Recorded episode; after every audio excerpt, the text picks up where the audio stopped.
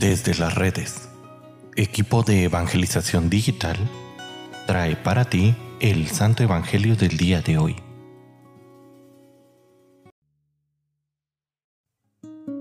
El día de hoy, sábado 9 de septiembre, escuchemos con atención el Santo Evangelio según San Lucas. Un sábado, Jesús iba atravesando unos sembrados y sus discípulos arrancaban espigas al pasar, las restregaban entre las manos y se comían los granos. Entonces unos fariseos les dijeron, ¿por qué hacen lo que está prohibido hacer en sábado? Jesús les respondió, ¿acaso no han leído lo que hizo David una vez que tenían hambre, él y sus hombres? Entró en el templo y tomando los panes sagrados, que solo los sacerdotes podían comer, comió de ellos y les dio también a sus hombres.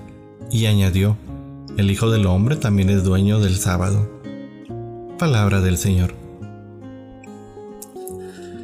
Queridísima familia, el texto que hoy escuchamos, el texto que nos presenta el Evangelio, nos presenta de nuevo la actitud legalista de los fariseos, que no ven más allá de la letra de la ley, están más preocupados del cumplimiento de la ley del sábado que de darle de comer al hambriento.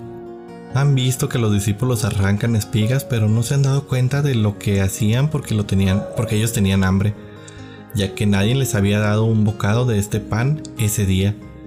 Es triste ver que muchas veces esta escena se repite en nuestras vidas, cuando estamos más ocupados de no faltar a la liturgia del domingo y descuidamos la caridad, muchas veces la más elemental, es decir, la que debemos practicar en nuestras propias casas.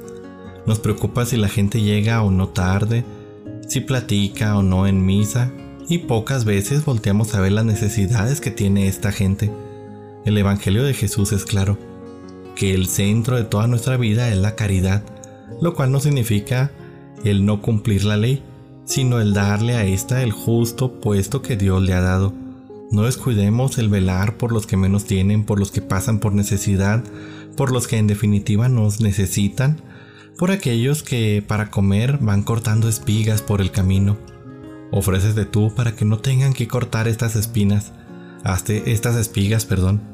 Hazte solidario con todo aquel que pasa necesidad y habrás cumplido toda la ley y los profetas.